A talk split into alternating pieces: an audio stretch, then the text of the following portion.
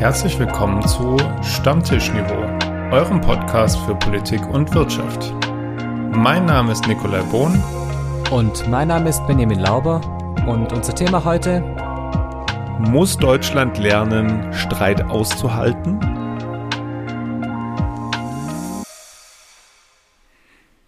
Moin, Lauber. Grüß Gott, Bohn. Es ist schon wieder so lange her, dass ich das sagen durfte. Und trotzdem freue ich mich, dich wiederzusehen. Ich freue mich auch, dich wiederzusehen. Ich freue mich auch über alle, die uns zuhören. Und ein gutes neues Jahr. Noch mich, darf man das sagen. Genau, so. Da sind wir nämlich beim Thema. Ich habe nämlich meinen Leistungskurs am Mittwoch, also ja, nie, kein schönes neues Jahr gewünscht, weil ich irgendwann dachte, die saßen schon wieder da, dann habe ich so in die Runde geguckt und dann meinte aus meinem Kurs so, ah, schönes neues Jahr. Und dann dachte ich, nee, das mache ich jetzt nicht. Wie lang darf man denn ein schönes neues Jahr wünschen? Ich habe mal gehört, bis zur Hälfte des Januars. Wow, das wär, wirklich? Das wäre sogar noch eine Woche. Boah, das wäre mir jetzt persönlich ein bisschen zu lang.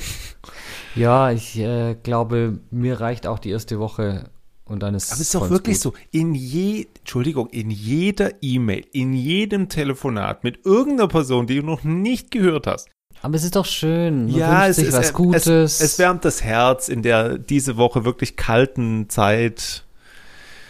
Und wir brauchen es bei diesen kalten Zeiten Definitiv. schon ein bisschen einfach dieses ja. gegenseitige auch füreinander. Genau. Diese also, Empathie, die da reinspielt. Macht euch einen Tee, setzt euch gemütlich hin, schmeißt eure Kopfhörer in die Ohren und lauscht der wunderbaren Stimme von Benjamin Lauber wie er gleich das unnütze Wissen der Woche präsentiert. Vorher müssen wir aber, glaube ich, noch, ähm, machen wir das vorher oder nach dem unnützen Wissen?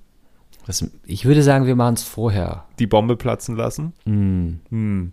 Wir haben es nicht vor Weihnachten gemacht. Nein. Das wäre unfair gewesen. Aber wir, wir lassen sozusagen eher eine Bombe im neuen Jahr platzen, Benny. Ja, ihr werdet uns nicht mehr so oft hören es wird definitiv nicht mehr so sein, dass ihr uns jede Woche außerhalb der Ferien hören werdet, weil wir es einfach nicht mehr so schaffen.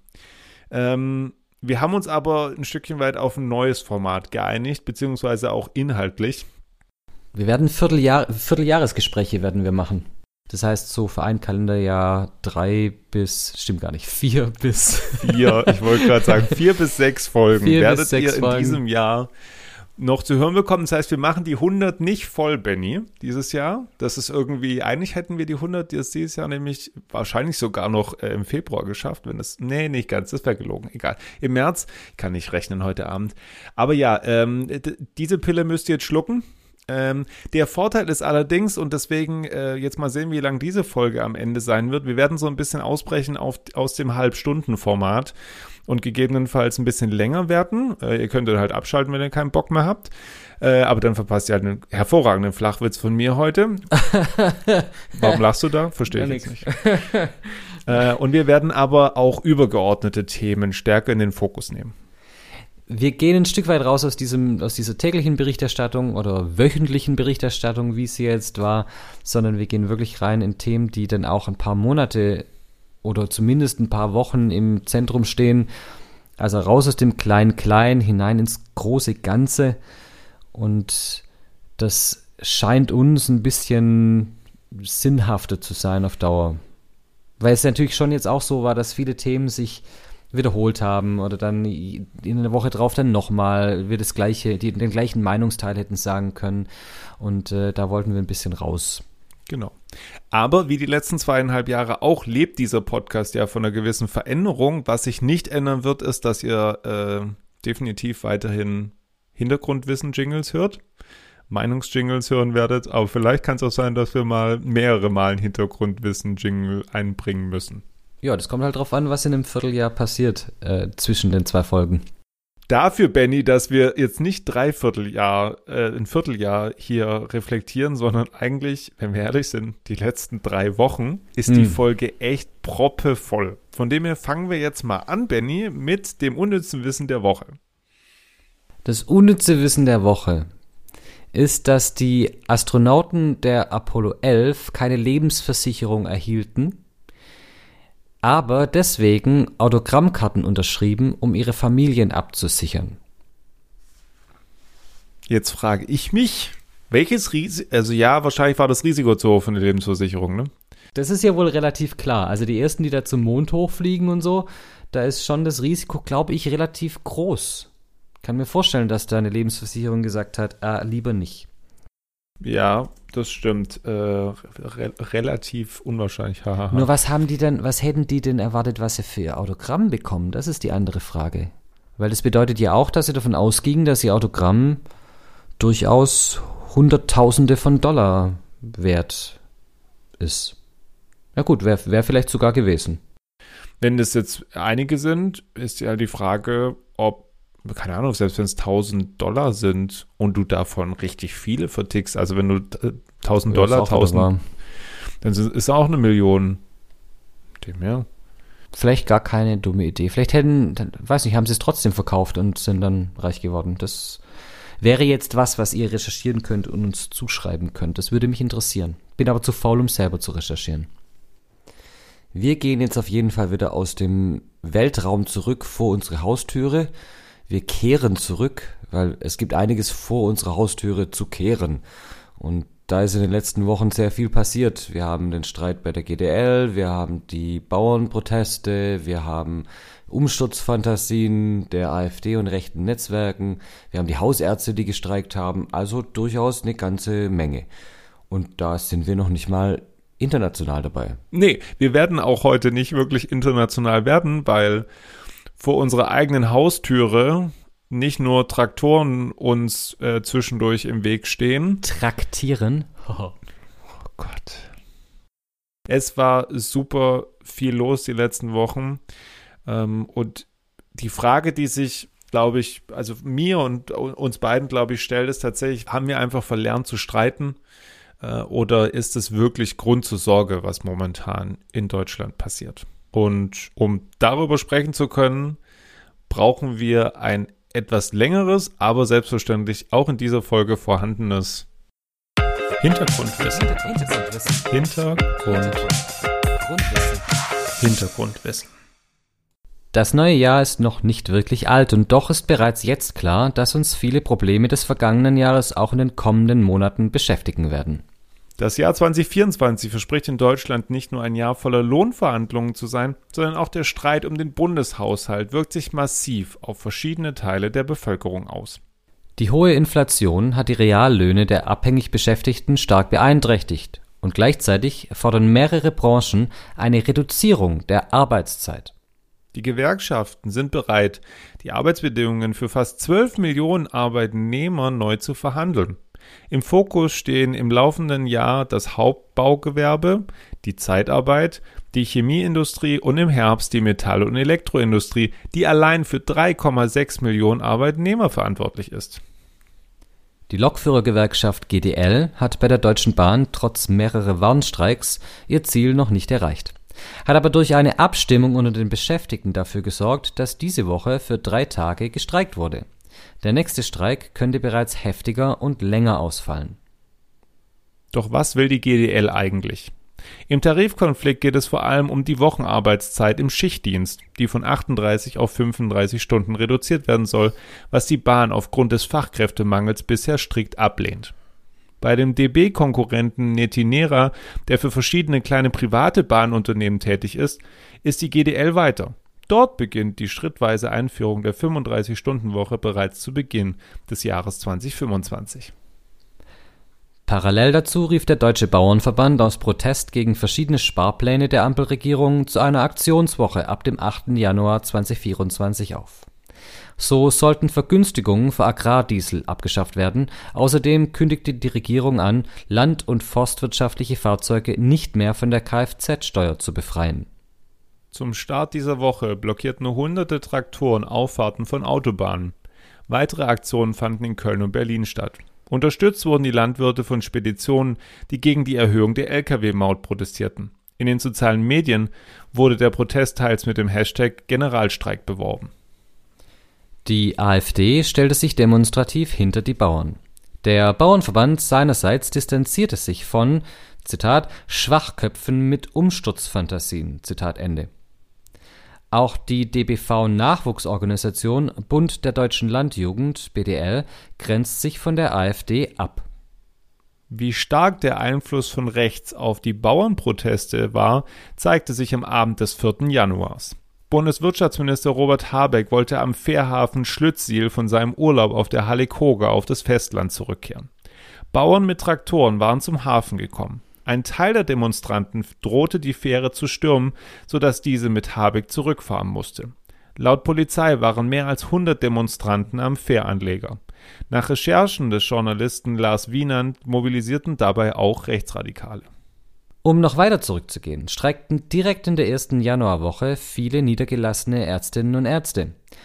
So wollten Ärzteverbände gegen gestiegene Kosten und die Gesundheitspolitik von Bundesgesundheitsminister Karl Lauterbach protestieren.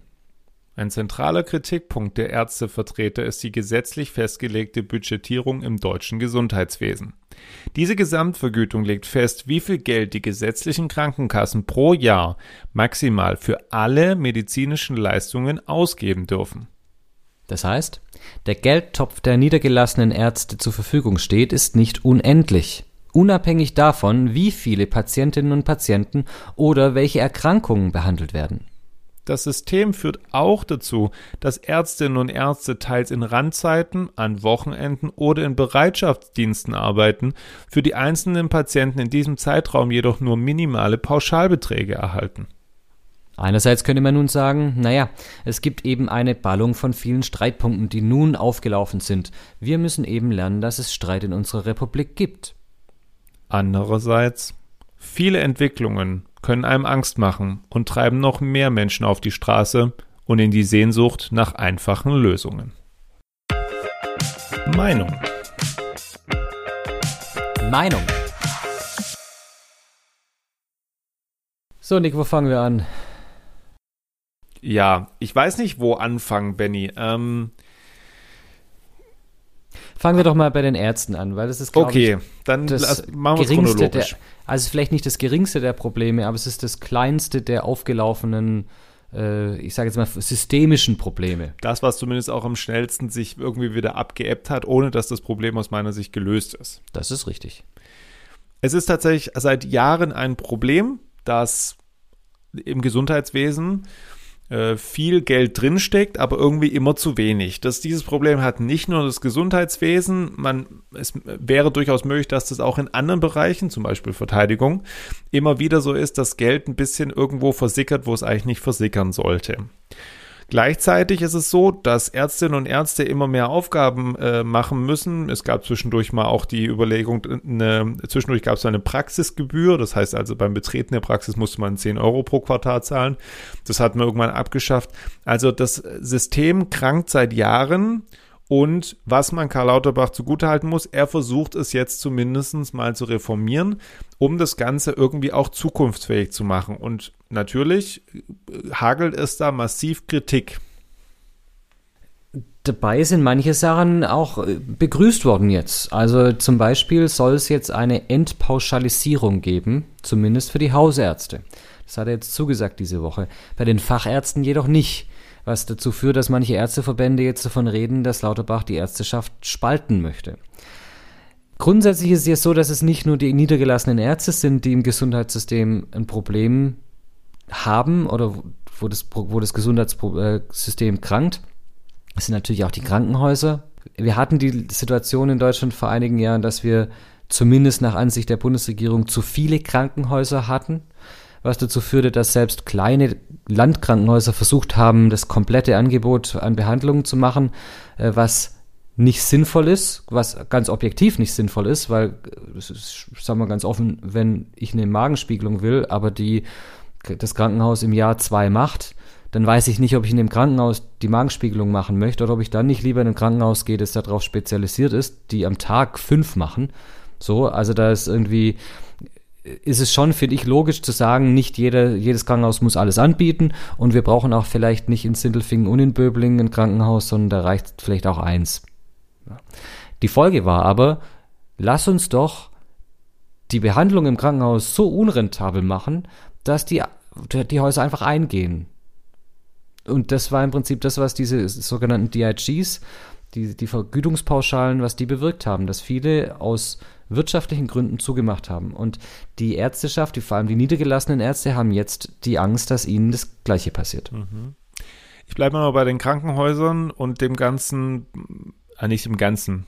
Lauterbach hat viel auf den, auf den Weg gebracht. Ähm, er hat sich zum Beispiel auch dran probiert, eben verschiedene Krankenhäuser, was du gerade angesprochen hast, auch verschieden artig zu werten. Also ich glaube, ich kenne jetzt nicht, ich habe es jetzt nicht vorbereitet, die Begrifflichkeiten, die da, aber so zum Beispiel Kategorie 1 ist auf jeden Fall eben ein Krankenhaus, was eben alles anbietet, so ein Universalkrankenhaus. Das nennt sich Haus der Maximalversorgung. Okay, vielen Dank. So, willst du es dann kurz? Hast du es vorliegen? Nee, nee, das nee, weiß okay. ich nur. Das, das weißt du noch. Okay, und dann gibt's, meine ich, also es gibt drei oder vier Stufen an Krankenhäusern. Die unterste Ebene ist dann wirklich so Notfallversorgung, grundsätzliche Versorgung, also kleinere Krankenhäuser, die aber doch auch für jeden, glaube ich, in einem bestimmten Radius verfügbar sein sollen, der aber zum Teil natürlich geringer ist als der, ich sag mal, Fahrtenradius, den wir äh, momentan haben.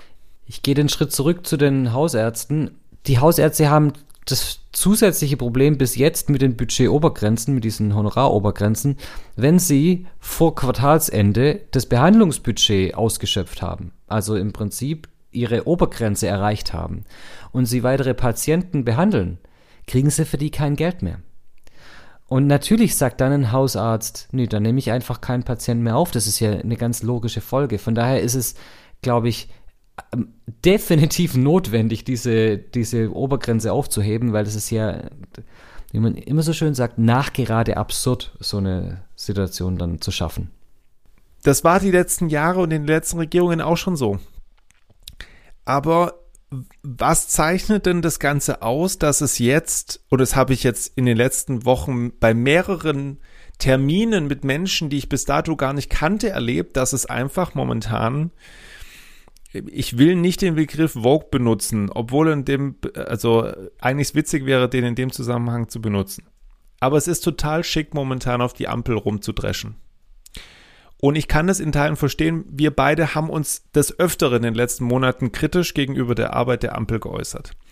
Aber Lauterbach hat wirklich viele Dinge ins Laufen gebracht, die seit Jahren und Jahrzehnten brach lagen. Nicht immer zur Zufriedenheit aller. Ich glaube auch, dass das fast Er hat auch Fehler gemacht. Ist. Er, er hat auch Sachen Fehler nicht gemacht. gut gemacht, müssen wir ja, auch sagen. Genau. Ne?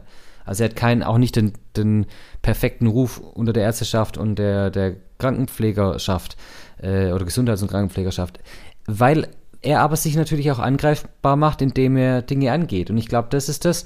Die Ampel hat versucht, in vielen Bereichen Dinge zu verändern und jemand, der Sachen verändert, macht sich dadurch automatisch angreifbar, weil der Status quo nämlich was ist, an das sind wir gewöhnt. Und wenn plötzlich der Status quo sich verändert, äh, dann merken wir zunächst, merken wir, dass irgendwas sich verändert und dann merken wir vielleicht auch, dass es davor auch zwar nicht gut war, aber dass wir nicht zufrieden sind mit dem jetzt was passiert. Dann führt es zu einer Situation, die wir jetzt gerade haben, vor allem wenn da die internationale Lage und auch die Gemütslage der Menschen dann auch noch ist, der, der allgemeinen Unsicherheit, und ich meine, das haben wir jetzt wirklich im letzten Jahr schon ganz häufig thematisiert. Es ist einfach gerade im Moment, glaube ich, ein Boden, der bereitet wurde durch die internationale Lage und die auch vielleicht nationale Lage, auf der Angst und Kritik gedeihen und die führen im Moment an manchen Stellen zu Explosionen. Und das ist dieser, in Anführungszeichen, Widerstand, den wir da jetzt sehen. Ich weiß aber gar nicht, ob ich, ob ich Widerstand dazu sagen würde. Weil, ganz ehrlich, das, was am 4. Januar mit Habeck passiert hat, ist ein Unding. Ähm, man muss, man muss nichts von Habeck halten. Man muss auch nichts von dieser Bundesregierung halten. Aber dass ein, und ich nenne das in aller Deutlichkeit so ein Mob von Menschen, die nicht unbedingt Bauern sind oder waren, ja, die es vielleicht vorgeben zum Teil und vielleicht auch welche waren, aber ansonsten nach allem, was momentan faktenbasiert klar ist, ein rechter Mob sich in Schleswig-Holstein an der Nordseeküste hinstellt und sagt, du kommst hier von dieser Fähre nicht runter, auch mehrere andere Familien bedroht werden auf diesem Schiff, das ist unsäglich und inakzeptabel aus meiner Sicht und überschreitet jegliche demokratischen Grenzen des, Aus, des, des Konfliktaustrags. Es ist, der, es ist ja kein Konfliktaustrag. Es ist der Versuch, der, der gezielte Versuch der Einschüchterung. Nichts anderes. Und es ist auch ein Zeichen an das Establishment, an die etablierten Parteien, hört her, wir haben die Macht, euch da nicht von der Fähre runterzulassen. Wir haben die Macht, euch zu bedrohen. Das ist die Aussage darin. Das ist ein Zeichen. Das war einfach ein Zeichen, das gesetzt wurde. Was ich auch nicht verstanden habe, wo vielleicht manche auch die Schuld bei ihm sehen, ist in Ordnung, kann man machen. So, man kann den Wirtschaftsminister dafür verantwortlich machen, dass eben äh, Subventionen im Agrarsektor gekürzt werden müssen. Ja, okay, aber ganz kurz. Also Punkt 1 war diese, dieser Vorschlag vom Bundesrechnungshof, der gesagt hat, hey Leute, passt auf, wir gucken uns mal an, was können wir denn, wo können wir denn prinzipiell mal sparen. Ich meine, aber da nagelt mich jetzt nicht drauf fest, auf Anraten des Bundesfinanzministeriums, könnte ich mir vorstellen, äh, der auf jeden Fall am Ende dafür verantwortlich ist und damit ist es Christian Lindner, Punkt 1. Und Punkt 2, dann geht doch bitte zu demjenigen, der für euer Ressort zuständig ist, unter anderem, nämlich Cem Özdemir als Landwirtschaftsminister. So, was hat denn jetzt Habeck damit zu tun, außer dass er eben eine der, ich sag mal, A-Grünen vorne draus ist? Eigentlich im Kern nix. Er war halt gerade da. Also ich glaube, das ist halt das, da, da wurde eine, eine Chance beim Schopf ergriffen, um halt einen A-Politiker der Grünen da einzuschüchtern. Ich bin mir auch sehr sicher im Übrigen, wenn das jetzt kein grüner Politiker gewesen wäre, sondern einer der CDU. Jetzt spinnen wir mal hin, es ist eine, eine Regierung, wo die CDU da mit drin ist und die hat den, den Wirtschaftsminister. Dann wäre da nichts passiert. Und zwar gar nicht so sehr, weil die AfD die CDU mag. Auch, auch die CDU ist in, zumindest in Teilen Feind der AfD, weil sie nämlich auch eine demokratische Partei ist. Äh, bis auf, jetzt sagen wir mal, die, Werteunion, aber da kommen wir nachher vielleicht noch dazu. Da kommen wir vielleicht noch nachher drauf, ja. Aber die Grünen sind halt das absolute Feindbild der AfD und des rechten Randes und auch der rechten Mitte manchmal. Und deswegen war das natürlich, äh, naja, das sind Ostern und Weihnachten sind da zusammengefallen für den Mob. Nochmal ganz kurz, auch bevor es da irgendwie, also wenn ich von rechts rede, rede ich nicht von konservativ. So, sondern ich rede wirklich über, also Benny, du hast ja auch über neue Rechte gesprochen. Neue Rechte sind nicht konservativ. Neue Rechte sind extrem extremistisch und auf jeden Fall nicht auf dem Boden unserer freiheitlich-demokratischen Grundordnung. Und ähm, es spricht überhaupt nichts dagegen, dass wir als Gegengewicht eine Opposition haben. Das ist eigentlich auch das, wofür die CDU, CSU auch da sein sollte. Ja, ähm, eine kons ein konservatives Gegengewicht zu bringen zur jetzigen ähm, Regierung, die eben, wie du gesagt hast, auch viele Dinge verändern will. Überhaupt kein Problem. Es geht ja heute um was ganz anderes. Es geht ja, und das wissen wir ja spätestens seit dieser Woche, es geht um die um die Vertreibung, um die Aussiedlung von Millionen von Menschen. Und das ist schon, also da, da ist eine Ebene, Entschuldigung, da musste, also da bin ich jetzt auch so weit, dass ich sage, da muss der Verfassungsschutz rein. Und jetzt sind wir eigentlich schon in dem Thema des Geheimtreffens da, des äh, AfD. Ich habe ich befürchtet, dass wir da relativ schnell reinrutschen, weil uns das beide, glaube ich, diese Woche ähm, ich will nicht so weit gehen zu sagen, traumatisiert zurückgelassen hat, aber schon mitgenommen hat. Ähm, also überraschend kam es nicht. Überraschend kam es nicht. Wir haben es jetzt auch nicht ins Hintergrundwissen gepackt, weil zum jetzigen Zeitpunkt, ja, es gibt, also mal ganz kurz, worum geht es? Es gab ein äh, Geheimtreffen in einem Potsdamer Hotel zwischen äh, mehreren ähm, Vertretungen von rechten Gruppierungen, auch eben von äh, Teilen äh, der, des AfD-Apparates. Die AfD äh, natürlich alles grundsätzlich äh, von sich weist, was dieses Treffen angeht. Aber nach äh, Recherchen von Korrektiv ähm, in dieser Woche äh, da auch von Umsturzgedanken und auch von eben, und lass es uns nennen, wie es äh, ist, äh, von Deportationen die Rede ist von Menschen, die eben im Sinne nicht als deutsch gelten, äh, aber eben in dem Sinne bei uns eben Deutsche mit Migrationshintergrund eigentlich sind. Und es sind knappe 12 Millionen Menschen, die dann nach Nordafrika ähm, transportiert werden sollten, nach den Recherchen. Nach dem Masterplan der in Anführungszeichen Remigration und Remigration ist ein Begriff, der, der aus dem Nazi-Jargon kommt und der im Endeffekt genau das ist, was du sagst, nämlich eine Deportation von Menschen. Und es geht da nicht nur um Menschen mit Migrationshintergrund, sondern es geht auch um Bio-Deutsche, die nicht genehm sind. Ich glaube, so einfach kann man es ausdrücken. Und was genehm ist, definiert dann natürlich die äh, dann hoffentlich aus ihrer Sicht äh, an der Macht sich befindende Partei, Strickstrich, äh, Gruppe von Menschen. Vielleicht können wir ganz kurz dann doch, weil ich finde es äh, total spannend, wer da Teil war, ein, weil das ist einfach ja nur eine, eine Darstellung mal von Fakten. Und es wird übrigens auch von den Teilnehmern hier nicht, äh, Geleugnet, nicht abgestritten, nee, also nee. sondern es ist ganz offen. Sie wussten zum Teil nicht, was da geschah, aber sie waren dabei.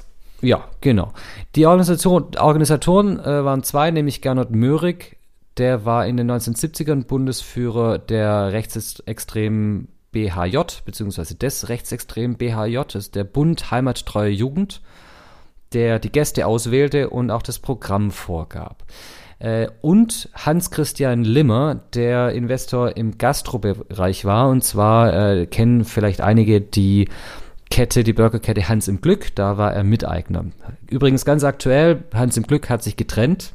Und von, soweit ich äh, weiß, war er nicht, ähm, ja, wobei Gesellschaft ist Miteigentümer. Gesellschaft ist Miteigentümer. Ja, okay, dann vergiss, was ich gesagt habe. Aber er ist jetzt, also die, die Gruppe hat sich getrennt jetzt von ihm, die, die Burgerkette. Nachdem er, er das angeboten hatte.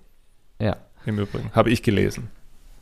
So, der ist da, äh, der lud gemeinsam mit Möhrig ein blieb aber wohl dem Treffen selbst fern und äh, distanzierte sich zu irgendeinem Zeitpunkt dann von den Inhalten. So müssen wir es mal stehen lassen.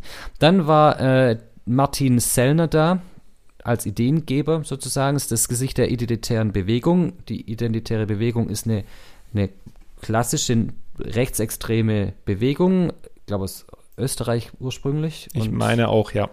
Auch hier in Deutschland unterwegs und stellte zum Beispiel diesen Masterplan zur Remigration vor. Und die AfD-Vertreter, die da waren, waren Roland Hartwig, das ist der Referent von Alice Weidel, Gerrit Huyes, eine Bundestagsabgeordnete, dann Ulrich Siegmund, Fraktionsvorsitzender in Sachsen-Anhalt und Tim Krause ist der Kreisvorsitzende aus Potsdam. Und dann waren halt auch noch von der Werteunion Simone Baum, Vorstand Werteunion NRW, und Michaela Schneider, stellvertretender Vorstand NRW da. So, jetzt haben wir es mal gehört, wer das war. Ich weiß, es ist nicht jeder, der in der AfD ist, rechtsradikal. Das behauptet auch niemand. Aber klar ist, wenn man in der AfD ist und wenn man auch sich, finde ich, und soweit lehne ich mich jetzt aus dem Fenster, wenn man AfD wählt, dann muss man sich bewusst sein, dass man rechtsradikal wählt mittlerweile.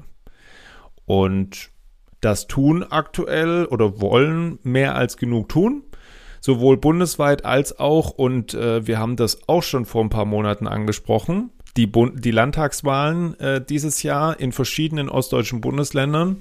Da ist die AfD mit meilenweiten Abstand vorn dabei. Äh, und die Ampelregierungen sind sogar, die Ampelregierungsparteien sind sogar zum Beispiel in Sachsen kurz davor, aus dem Landtag zu fliegen. Unter anderem auch eine SPD. Und ich akzeptiere nicht mehr, die Aussage, ja, verantwortlich da dafür ist aber die Ampel. Verantwortlich für das Wählerverhalten sind die Wählenden. Jeder, der sein Kreuz bei der AfD setzt, kann das nicht auf schlechte Ampelpolitik schieben, weil es gibt genug demokratische Alternativen. Die AfD ist nach solchen Enthüllungen und nach dem, was wir auch wissen aus den Landesverbänden in Ostdeutschland, ist zumindest in Teilen, wie du gesagt hast, definitiv keine Partei mehr, die auf dem aus meiner Sicht auf dem Boden des Grundgesetzes steht. Und jeder, der die AfD wählt, muss sich dessen bewusst sein und darf nicht als Ausrede die Ampel äh, herziehen. Kann man natürlich trotzdem machen, um sich zu schützen.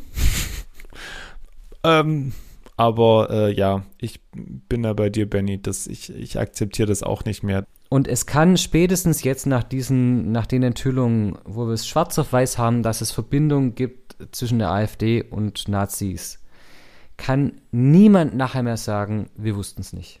Niemand.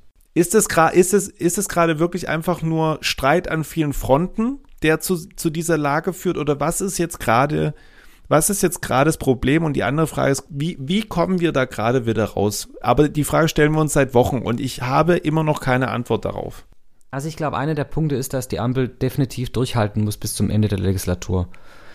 Jetzt Neuwahlen auf Bundesebene wären verheerend. Ich glaube, das würde, das, da, da jeder aufrechte Demokrat wird, wird da, glaube ich, äh, nachher rauslaufen und anfangen zu weinen. Unabhängig davon, wie man die Ampel sieht, die muss jetzt durchhalten bis zum Schluss. Oder wenn's, wenn die Ampel nicht durchhält bis zum Schluss, dann muss die CDU da als, als Juniorpartner rein und da eben dann Staatsverantwortung übernehmen, wie es dann immer so schön heißt. Ich glaube aber, dass die Ampel das durchsteht. Dass es dann, dass die Ampel definitiv die nächste Bundesregierung nicht stellen wird, ich glaube, da muss man kein Wahrsager sein. Da wird es eine Veränderung geben und dass Herr Scholz dann die längste Zeit Bundeskanzler gewesen sein wird, ist, glaube ich, auch eine Vorhersage, bei der ich jetzt nicht viel Geld verlieren würde, wenn ich darauf wette. Ja. Wie die dann, wie die Koalition dann aussehen wird, man wird sehen. Dass die AfD bei der nächsten Regierung nicht dabei sein wird, ist, glaube ich, auch klar weil ich glaube nicht, dass die CDU das macht. So viel Optimismus habe ich.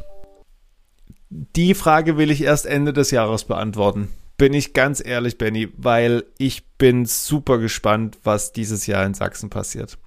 Da können sie mit Brandmauer und Scheißdreck noch so viel. Aber hey, ganz ehrlich, äh, wie zum Teil März vom Sprachduktus her anfängt in den letzten Monaten sich zu verändern, dass Linnemann irgendwie sein Generalsekret irgendwann anfangen muss, die ganzen Scherben zusammenzukehren. Ähm, eigentlich, die CDU hätte es so leicht, würde ich behaupten. Aber ich so glaub's leicht, nicht. aber sie tun's nicht. Nick, ich glaub's nicht. Ich glaub's, ich kann mir's, ich möchte es nicht wegschieben auf Landesebene, gerade in Ostdeutschland, wenn's, wenn's halt entsprechend ja, wenn, wenn du keine Minderheitenregierung unter Tolerierung von allen anderen machen willst, sozusagen. Auch, und ich kann mir schwer vorstellen, zum Beispiel, dass die CDU eine Minderheitenregierung unter Tolerierung der Linken machen möchte. Ich glaube, dass das, das ist so ein, so ein Schritt, der ihnen noch schwieriger fällt oder noch schwerer fällt. Aber ich kann es mir auf Bundesebene allein schon deswegen nicht vorstellen, weil ich glaube, dass dann eine Austrittswelle in Westdeutschland stattfinden wird. Und ich weiß auch nicht, ob sie es durch einen Parteitag durchkriegen würden. Ich glaube es nicht. Wenn es, wenn es nicht, wenn es eine andere Alternative gibt zur AfD in der Koalition, in, in, der, in der Arithmetik, in der Koalitionsarithmetik, dann wird es dem März um die Ohren fliegen auf Bundesebene. So viel Vertrauen habe ich in die CDU. Von daher glaube ich trotzdem, dass es auf Bundesebene die AfD nicht in die nächste Regierung schafft.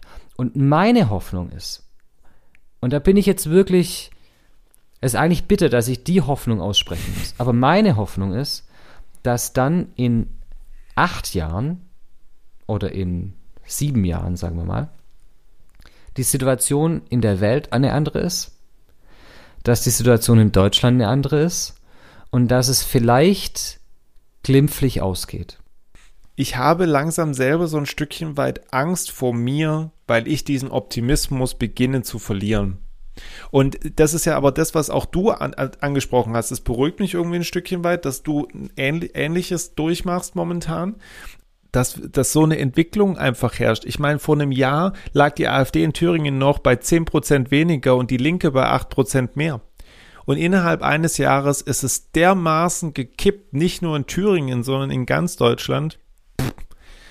Wow ich glaube, es ist nicht nur so, dass wir dem hilf, ganz hilflos ausgeliefert sind. Ich muss da mich ein bisschen korrigieren von dem, was ich vorher gesagt habe. Was wir, glaube ich, alle machen können, ist, dass wir uns hinstellen und den Mund aufmachen. Und dass wir eben Aussagen, die auch nur im, im Halbbereich sind, die so ein, die so ein Geschmäckle haben, wie man so mhm. schön sagt im Schwäbischen, dass wir, dass wir die halt nicht stehen lassen. Ja. Und das, glaube ich, brauchen wir viel mehr. Wir brauchen jetzt die, die Zivilcourage. Und mit Zivilcourage meine ich jetzt nicht, dass man sich von aufgeregten äh, Mob stellt und, und sagt, hey, äh, ihr kommt hier nicht durch oder nehmt eure Mischkabeln runter oder eure Banner gegen, gegen dies und das, sondern dass man im täglichen Leben, im täglichen eigenen Umfeld einsteht für Demokratie. Nicht für eine politische Richtung, nicht missverstehen, sondern für Demokratie. Und die Menschenfeinde und dass, dass man denen was entgegensetzt. Ich glaube, das ist ein äh, schönes Plädoyer, was ich gar nicht weiter ergänzen möchte, äh, sondern die, mit der Hoffnung verbunden, auch so ein bisschen, ja, unseren Teil dazu beizutragen, nicht wach zu rütteln, aber zumindest einfach nochmal die Lage, in der wir uns befinden, momentan ein Stückchen weit zu analysieren und aufzuklären, woran es eigentlich momentan liegt. Verbunden, was du gesagt hast, Benny, mit der Hoffnung, für Demokratie einzustehen, für unsere freiheitlich-demokratische Grundordnung und ähm, das Grundgesetz ein Stückchen weit zu verteidigen, sofern wir das so, ich finde es ein bisschen zu martialisch, aber ähm, das, das trifft es im Kern auf jeden Fall. Apropos Hoffnung. So, ähm, Hoffnung, Hoffnung auf einen guten Flachwitz oder Hoffnung auf Feedback und Themenvorschläge? Hoffnung auf sowohl als auch. Okay, gut. Themenvorschläge und Hoffnung bitte an folgende E-Mail-Adresse. Stammtischniveau at gmail.com. Alternativ auch gerne über die neuen demokratischen Medien Instagram, hahaha, oder auch über jede Postdienststelle oder Eulen-Alternativ. So. Benny, ich habe äh, in den Weihnachtsferien einen überragenden Flachwitz gefunden. Es, es tut mir leid, ich muss den jetzt schon so anteasern, weil ich, oh also, Gott. wow, der hat mich wirklich äh, umgehauen. Benny, was macht ein Elefant, der etwas Neues wagt? Ich weiß nicht, was macht ein Elefant, der etwas Neues wagt? Er begibt sich auf unbekanntes Terrain. Oh Gott. oh Gott. okay, den finde ich gut. Ein unbekanntes Terrain. Es ist also. Oh, okay, ja. der ist spitze, der ist richtig gut. Oh, der hat mir das, also der hat mir wirklich das Herz erwärmt. Das ist, und äh, ja, eigentlich schließen wir damit, genau da, wo wir angefangen haben. Ähm, mit, mit herzerwärmendem. herzerwärmendem. Wir hören uns bald wieder. Bald wieder, ja. Wir werden entsprechend ankündigen. Genau, wir werden auch da wieder anteasern. Macht's gut bis dahin. Ble bleibt stabil, wollte ich sagen. Das Entschuldigung, was ist eigentlich jetzt mit dir los? Bleibt stabil. Äh. Wenn ihr, wenn ihr vielleicht das doch noch, wenn ihr mitbekommen wollt, wann die nächste Folge wirklich Ach, kommt, ja, also, ja, ja dann, dann folgt uns bitte auf Instagram ja. unter Stammtischniveau. Da kriegt ihr das mit. Ansonsten wird es wahrscheinlich, also ein bisschen schwierig, Rauchzeichen werdet ihr nicht sehen. Genau, und ansonsten auch da wieder, aktiviert die Glocke. Ja, wichtig. Oder ist es eigentlich eine Glocke bei Spotify oder so? Ja, es ist eine Glocke tatsächlich. Also aktiviert die Glocke. So, ganz einfach. Ganz einfach. So. Gut, also dann bis dann. Bis dann. Tschüss.